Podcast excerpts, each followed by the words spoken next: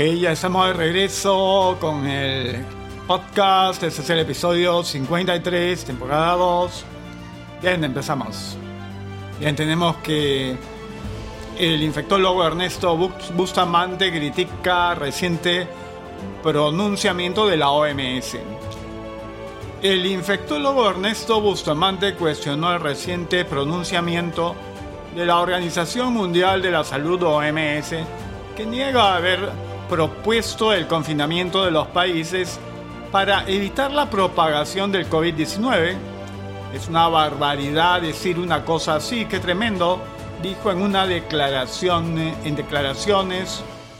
Según el especialista, la OMS estaría quitando cuerpo. Saben que los países políticamente van a responder contra la OMS cortándoles el financiamiento.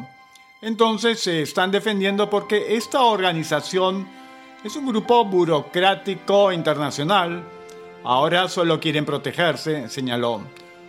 Precisó además que la OMS es el organismo que brinda los lineamientos y protocolos para enfrentar esta pandemia a nivel mundial si aplaudían cada vez que un país anunciaba que iban a disponer de una cuarentena obligatoria, entonces ahora por un tema político, porque es una manera de sobrevivir como institución, dicen esto, están tratando de darle la razón al presidente Donald Trump como para que no parezcan prochinos, remarcó, hasta que se descubra la vacuna que será dentro de un par de años aproximadamente el coronavirus será una enfermedad endémica como la poliomielitis o la viruela. Tenemos que aprender a convivir con esta y cuidarnos porque va a llegar el momento en que la gente tenga que hacer su vida con normalidad, sin restricciones, anotó. El presidente Vizcarra dijo horario de trabajo será escalonado en sectores público y privado. El presidente de la República, Martín Vizcarra, adelantó que el horario de ingreso de trabajo será escalonado en los sectores público y privado cuando concluya el estado de emergencia por el coronavirus. Desde Palacio de Gobierno, el mandatario dijo que todos los trabajadores no podrán entrar a la misma hora a sus centros de labores como antes de la pandemia en miras a evitar las aglomeraciones en el transporte público, señaló que el Ministerio de Transportes y Comunicaciones, MTC, deberá realizar las coordinaciones con el resto de sectores para evitar inconvenientes con respecto al traslado de los ciudadanos desde sus casas al trabajo. El Ministerio de Transportes va a coordinar en Lima como en las diferentes partes del Perú cuando se vaya incrementando la fuerza laboral para que se haga en horarios diferenciados. No todos pueden entrar a las 8 de la mañana a los trabajos, subrayó. En conferencia de prensa, el jefe de Estado indicó que el sector público debe priorizar el teletrabajo como lo ha estado haciendo desde que se inició el estado de emergencia a nivel nacional. El sector público puede incrementar su porcentaje de trabajadores, pero priorizando el trabajo remoto, el teletrabajo. Requerimos que así como se reactiva la economía, con algunas actividades que ya se están autorizando también, el sector público tiene importantes proyectos en beneficio de la población que han estado paralizados deben gradualmente retomarse, remarcó. Ministro Martos, si la ciudadanía no respeta las normas, volveremos a restringir ciertas libertades. El ministro de Defensa, Walter Martos, indicó que si la ciudadanía no acata las normas dadas en el marco del estado de emergencia por el COVID-19, el gobierno volverá a restringir las actividades que se han habilitado desde este lunes 25 de mayo. Marco, Martos explicó que en las siguientes semanas analizarán los resultados de las nuevas medidas implementadas, las cuales tendrán como parámetro el aumento o disminución de contagios.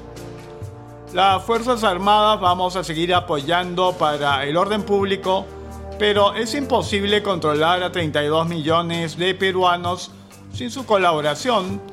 Si estas medidas no se siguen adecuadamente, es indudable que tendremos que volver a restringir ciertas libertades. Si aumentan los contagios, normalmente tenemos los resultados de los efectos en cada medida luego de cada semana. Vamos a evaluar las medidas, eso dependerá del comportamiento de la población, indicó. Cabe indicar que desde este lunes 25 de mayo se habilitaron nuevas actividades económicas como el comercio electrónico y algunos servicios como la peluquería, siempre que se den a domicilio. Además, se permitió el uso de vehículo particular siempre que se realice dentro del mismo distrito para la compra de bienes de primera necesidad. El titular del sector defensa aseveró que durante la intervención realizada en diferentes paraderos de Lima se registraron altos porcentajes de contagio. Indicó que ya se ha aislado a las personas que dieron positivo gracias al programa Te Cuido Perú. En el caso de la estación Gamarra de 150, el 25% ha dado positivo. En Matelini de 150 tamizajes, el 13% dio positivo. En el caso de la estación Naranjal, estamos hablando del 13% y el caso más alto es el de Caja de Agua, San Juan del Urigancho, donde hubo un 44% de casos positivos, agregó.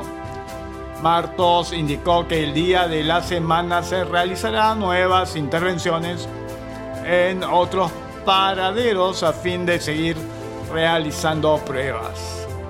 El ministro del Interior, Gastón Rodríguez, aseguró que su portafolio está brindando el apoyo necesario a la Fiscalía para el esclarecimiento de la compra sobrevalorada de mascarillas y demás productos en la Policía Nacional en plena pandemia del coronavirus.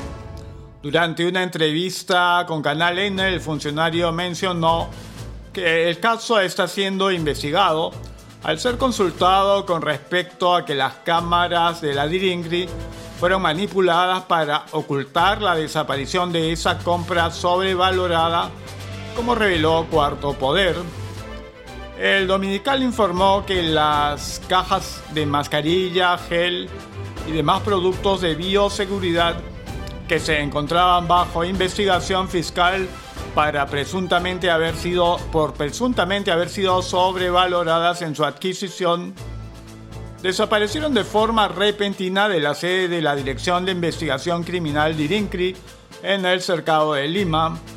Este material valorizado en 800 mil soles que se encontraba embalado en calidad de inmovilización por la Fiscalía fue retirado de la dirección policial de forma irregular y las cámaras de seguridad fueron manipuladas para no dejar evidencias.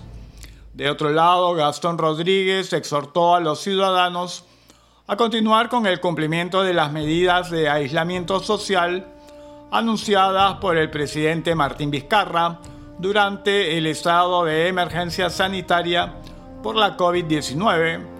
El funcionario destacó la importancia de que la población acate las medidas en miras a frenar la propagación del COVID-19, cuyos casos positivos se elevaron a 123.979 a nivel nacional. Continuamos exhortando a la conciencia cívica de las personas en el cumplimiento de este aislamiento social. En una primera parte se dio la autorización solo para casos de emergencia puedan salir las personas a centros médicos. Ahora se está dando una facilidad adicional. Bueno, aquí tenemos algo que dice Vicente Ceballos, dice que no hay fecha para concluir cuarentena, el Ejecutivo no tiene una fecha prevista de cuándo pueda concluir la cuarentena en el país, debido a la propagación del COVID-19 esgrimió ayer el presidente del Consejo de Ministros, Vicente Ceballos. Nada definido, según declaró en RPP, a la expectativa del gobierno es que la situación actual evolucione favorablemente para que el periodo de prórroga del estado de emergencia, así como del aislamiento social, pueda cortarse. Sin embargo, Ceballos dijo que la realidad es que no hay nada definido en el panorama científico que nos permita cuantificar periodos de tiempo 30 de junio o 30 de julio para concluir la cuarentena. En esa línea dijo que el Ejecutivo viene preparándose logística y operativamente para accionar para acciones que contrarresten al coronavirus y ayuden a mejorar la economía del país. En otro momento, Ceballos discrepó con el ministro de Defensa, Walter Martos, en culpar parcialmente a la población por el aumento de casos de COVID-19. No me parece buscar responsabilidades como librarse de ellas. En principio fallamos como Estado la materia salud no fue prioridad para nosotros ni de otros gobiernos, señaló. Luego dijo que no estamos en una situación de buscar culpables, pero señaló se debe asumir responsabilidades. Habló del Estado, que no solo es el Ejecutivo, sino que involucra a los gobiernos regionales y locales. Ceballos dijo que el Congreso está en su derecho de otorgar o negar la confianza a su gabinete después que se presente este 28 de mayo. El confinamiento es un arma medieval que pudo matar a más personas de las que salvó. El confinamiento decretado por el gobierno británico para frenar el COVID-19 ha podido matar a más personas de las que ha salvado, opina en una entrevista con The Telegraph Michael Levitt, uno de los científicos galardonados con el Premio Nobel de Química del 2013, que predice que el Reino Unido superará el COVID-19 en unas semanas. Creo que el confinamiento no salva vidas, afirma este profesor de la Universidad de Stanford, agregando que en su opinión incluso pudo haber costado vidas. El científico británico, estadounidense, israelí, matiza que si bien las medidas adoptadas habrían salvado a algunas personas de accidentes de tráfico y cosas parecidas, el daño social, abuso doméstico, divorcios, alcoholismo ha sido extremo, por no hablar de quienes no fueron tratados por otras afecciones. Según el profesor, el verdadero virus fue el virus del pánico, del que fueron presa líderes mundiales por razones que no le quedaron claras, a lo que se unió una gran falta de debate. El científico sugiere que dada la gran cantidad de personas asintomáticas, el virus ya se habría extendido ampliamente para el momento en que el confinamiento finalmente se implantó en el Reino Unido. Podrían haberse mantenido abiertos como Suecia en esa etapa y no habría pasado nada, aseguran. Si bien no hay duda que, que se puede detener una epidemia con un encierro, se trata de un arma muy contundente y muy medieval, enfatiza el profesor de 73 años, subrayando que el brote podría haberse detenido con la misma eficacia con otras medidas sensatas como mascarillas y otras formas de distanciamiento social. Creo que el bloqueo causará mucho más daño que las muertes salvadas, se lamenta. David ya advirtió en marzo a Neil, Neil Ferguson, entonces asesor gubernamental que había sobreestimado la cifra potencial de muertes por coronavirus en 10 o 12 veces el modelo de Ferguson que alertaba que hasta 500.000 muertes en el Reino Unido sin medidas de distanciamiento social fue un factor clave en la decisión del primer ministro Boris Johnson de encerrar el país, abandonando el plan inicial destinado a la simple mitigación de la epidemia. Sin embargo, tras evaluar el brote inicial en China y en el crucero Diamond Princess, Levitt predijo que el Reino Unido perdería alrededor de 50.000 vidas por COVID-19. El profesor ha insistido durante dos meses en que el planeta vencerá al coronavirus más rápido de lo que la mayoría de otros expertos predicen y de que en la mayoría de los países la tasa de mortalidad por COVID-19 equivaldría a alrededor de un mes adicional de muertes naturales. Bien, así acaba el podcast en su episodio 53, temporada 2, y nos estaremos encontrando pronto.